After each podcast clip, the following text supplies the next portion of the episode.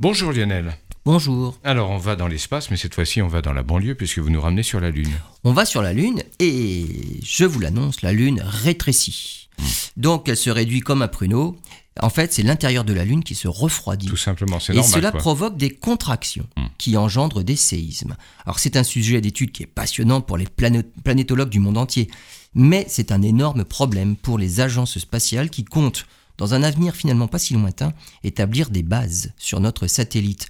Outre les séismes provoqués par la contraction de la Lune, il faut aussi tenir compte des éventuels glissements de terrain qui en résulteraient. Dans une région proche du site d'atterrissage prévu pour la mission Artemis 3 en 2026, les images de la sonde Lunar Reconnaissance Orbiter en orbite lunaire montrent la présence de lignes de failles du côté du pôle sud.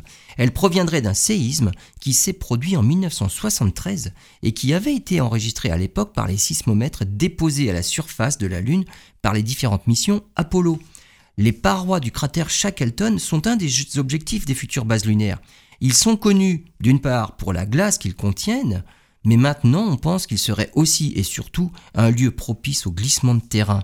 Il va donc falloir intégrer la potentielle instabilité du sol lunaire pour installer des bases permanentes sur la Lune.